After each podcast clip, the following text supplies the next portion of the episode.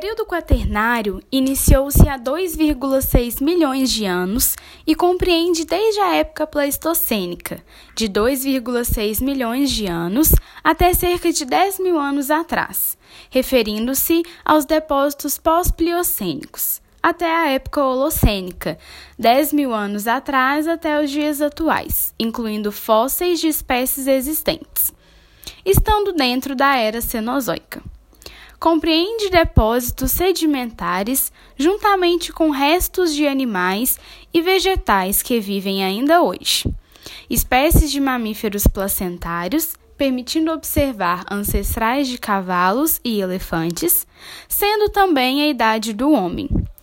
As características mais marcantes deste período foram as glaciações e o aparecimento do homem há apenas 1,8 milhões de anos.